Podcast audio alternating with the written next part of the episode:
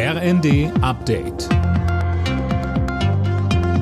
Stündlich neu. Auf den Punkt informiert.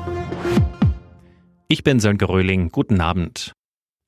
Deutschland liefert auch weiterhin vorerst keine Kampfpanzer an die Ukraine. Der neue Verteidigungsminister Boris Pistorius will zwar die Leopardbestände prüfen lassen, in Sachen Lieferung muss man sich aber noch weiter abstimmen, sagte er.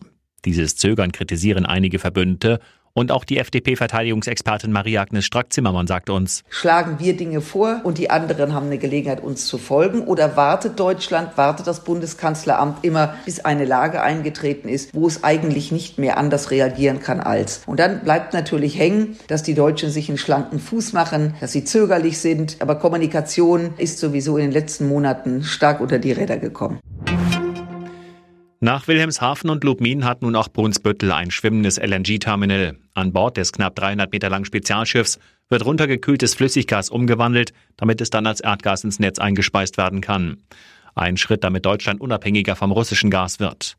Bundeswirtschaftsminister Habeck. Das hier ist in Deutschland und jetzt hier auch in Brunsbüttel gelungen ist, alle drei Projekte, die wir uns vorgenommen haben, in der vorgenommenen Zeit umzusetzen.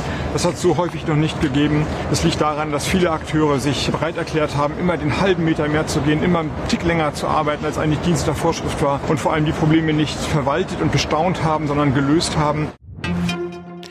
Die Europäische Union will ihre Sanktionen gegen den Iran weiter verschärfen. Grund sind die jüngsten Hinrichtungen von Demonstranten in dem Land.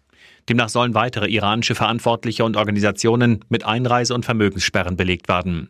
Ein Beschluss wird am Montag erwartet. Google streicht weltweit rund 12.000 Arbeitsplätze. Der Mutterkonzern Alphabet begründet das mit der schwierigen Wirtschaftslage.